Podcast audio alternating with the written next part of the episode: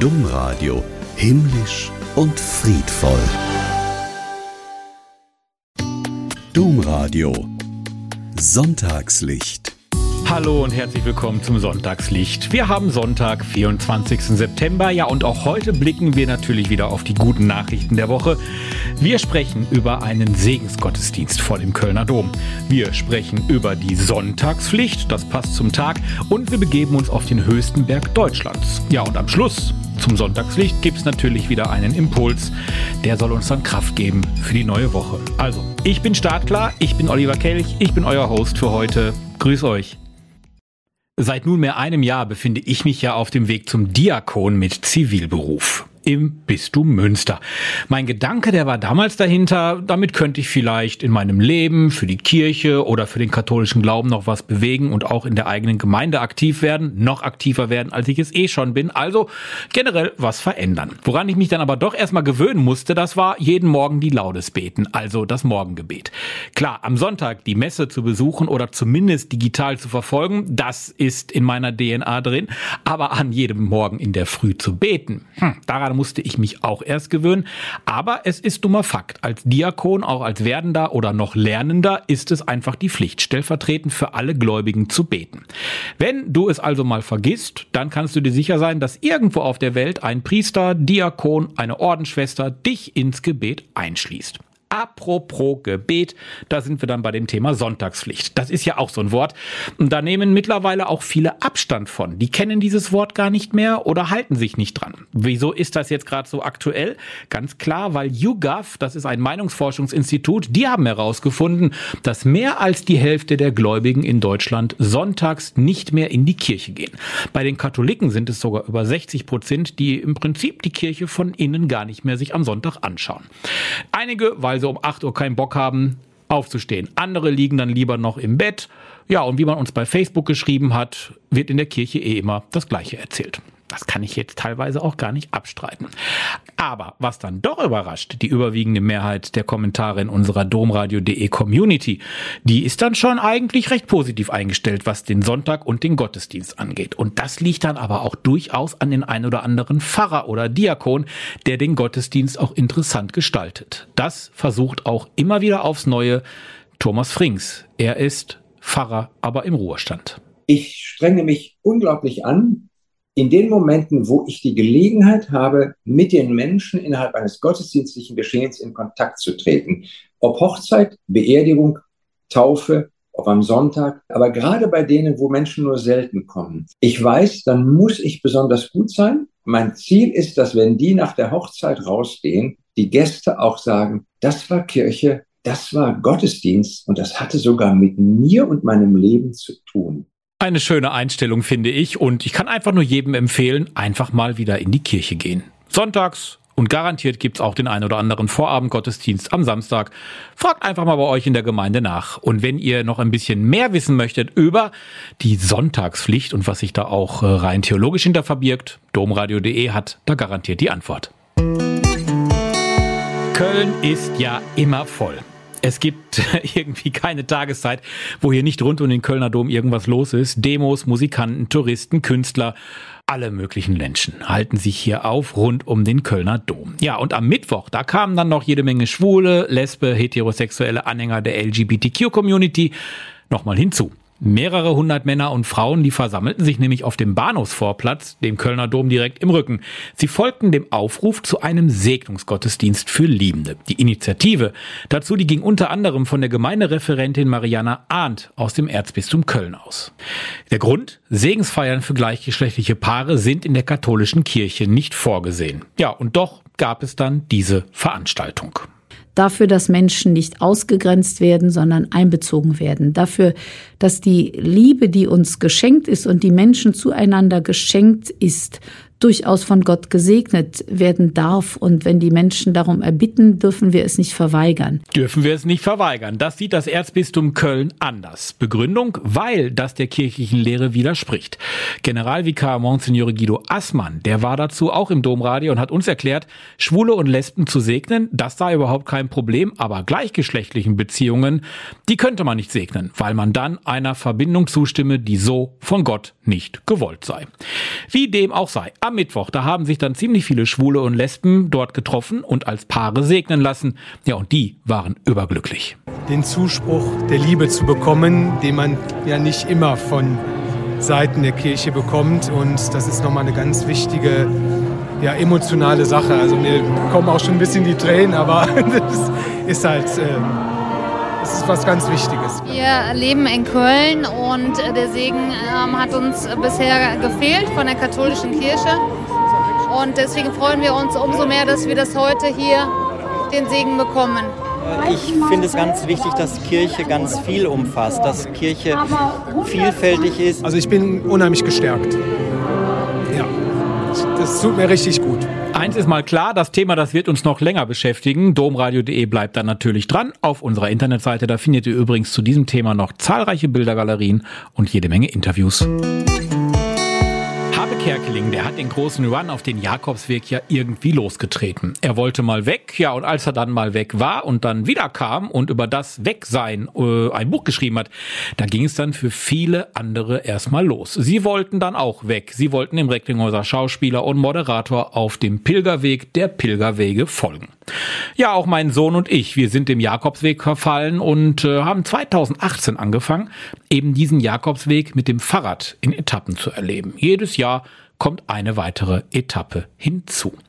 Einer, der das auch regelmäßig macht, also auf diesem sogenannten Camino pilgert, ist mein Radiokollege Markus Poschold vom MDR. Seit 2012 verordnet sich der Leipziger regelmäßig Auszeiten und macht sich dann auf den Weg durch Deutschland, Portugal, Frankreich, natürlich auch Spanien. Er möchte auch zum Grab des heiligen Apostel Jakobus in Santiago de Compostela.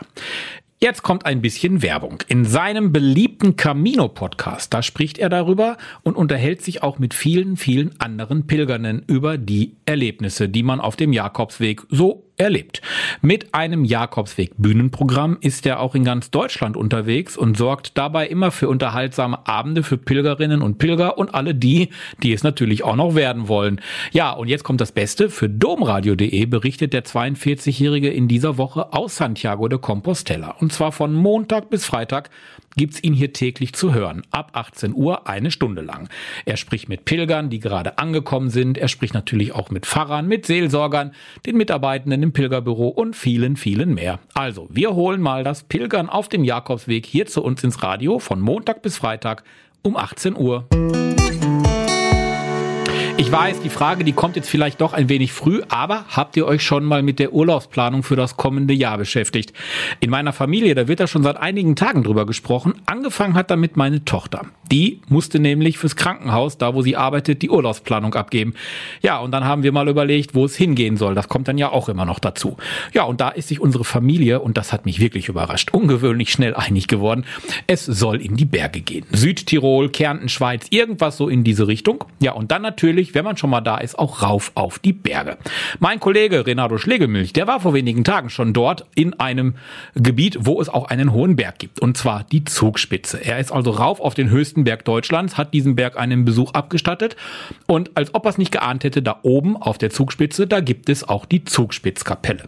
Ich selber, ich war noch nie dort, aber es muss schon irgendwie ein tolles Fleckchen Erde sein. Früher, da war es übrigens so, dass die Menschen davon überzeugt waren, dass da hoch oben, irgendwo zwischen den Wolken, Gott und die Engel sitzen müssen. Ja, man fühlt sich Gott näher ähm, und es ist nochmal eine ganz andere Erfahrung. Das sagt der Militärpfarrer Jörg Plümper. Der hat nämlich die Messe vor Ort geleitet, als mein Kollege auf dem höchsten Berg Deutschlands war. Und dort natürlich auch dann der Sonntagspflicht nachgekommen ist, hatten wir heute schon, und die Messe mitgefeiert hat. Für den Pfarrer ist das da oben ein ganz besonderer Ort. Also für mich selber ist es einfach mal auch generell wie jeder Bergausflug nochmal eine Auszeit vom Normalen mal mit auf den höchsten Punkt in Deutschland zu kommen und hier oben einen Gottesdienst zu feiern, in dieser majestätischen Schöpfung wirklich mal auch wirklich Gottes Lob zu feiern und Gott näher zu kommen. Gott näher zu kommen. Ich glaube, davon kann man auf 2600 Metern Höhe sicherlich von sprechen. Ein Foto von der Kapelle und natürlich auch einen ausführlichen Bericht gibt's auf domradio.de. Und wisst ihr was? Ich glaube, ich habe jetzt die Idee, wo es für mich im kommenden Jahr in den Urlaub hingeht. Jetzt heißt es nur noch die Familie davon überzeugen.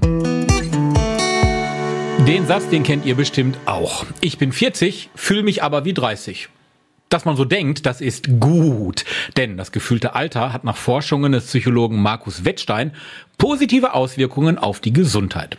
Soll heißen, wer sich jung fühlt, ist tendenziell gesünder und bleibt es auch, hat ein höheres Wohlbefinden, treibt mehr Sport. Das subjektive Alter hat also motivierende Wirkung. Das sagt nicht ich, das sagt eben Wettstein der aktuellen Ausgabe der Apothekenumschau. Wettstein untersucht gemeinsam mit einer Forschungsgruppe das Thema Alter und auch Lebens Spannenpsychologie an der Berliner Universität Humboldt, was es alles gibt. Demnach fühlen sich also die Menschen in Deutschland zurzeit um 11 bis 12 Prozent jünger, als sie sind. Frauen dabei übrigens auch nochmal deutlich jünger als Männer. Das Phänomen, das ziehe sich durch alle Altersgruppen. Es gebe den Trend zur Verjüngung über die Zeit hinweg, so Wettstein. Hm, 11 Prozent jünger? Super, dann bin ich erst 45. Die Inspiration. Also ich muss schon sagen, Podcast ist wirklich eine tolle Erfindung. Und ich bin froh, dass wir jetzt hier auch mit dem Sonntagslicht noch einen weiteren Podcast anbieten können. Einen Podcast, den kann man ja hören, wann und wo man will in der Bahn, im Fitnessstudio, kurz vor dem Kirchgang, natürlich auch im Auto. Und das macht dann besonders Spaß, wenn man zum Beispiel im Stau steht. Das passiert mir als jemand, der aus dem Ruhrgebiet kommt, regelmäßig. Oder man auch eine Umleitung fahren muss. Beides ist aber klar, es raubt einen Zeit, es ist nervig und den einen oder anderen stresst das auch. Da hilft dann meistens nur kräftig durchatmen. Mir hilft auch, Podcasts zu hören zu speziellen Themen, die mich genau in diesem Moment dann interessieren. Umleitungen sind aber auch für Schwester Katharina kein Problem, denn letztendlich kommt man immer irgendwie ans Ziel. In meinem Sommerurlaub war ich zu einem Ordensjubiläum einer meiner Mitschwestern in einer entfernten Stadt eingeladen. Also habe ich mir auf dem Navi die verschiedenen Streckenvorschläge angeschaut, die ich nehmen konnte, um dorthin zu kommen.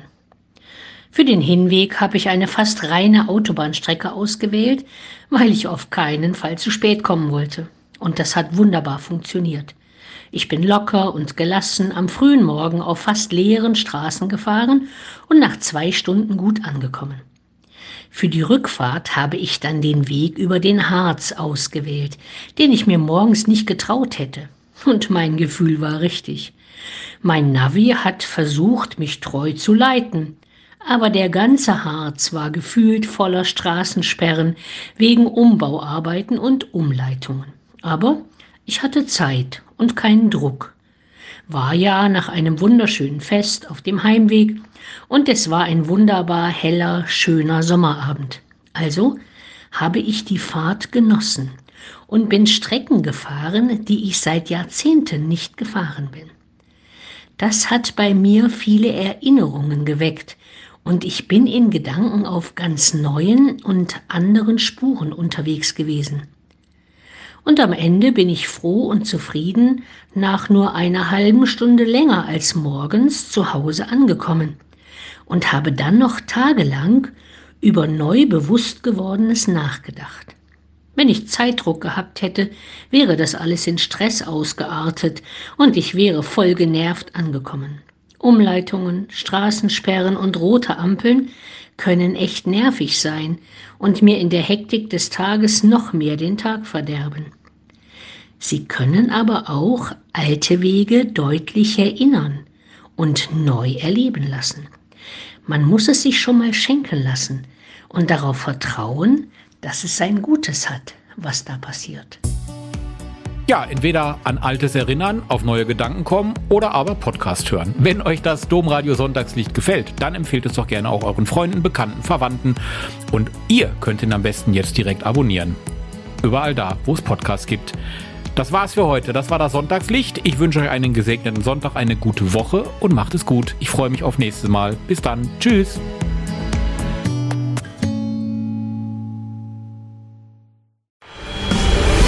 Domradio Dres Lauter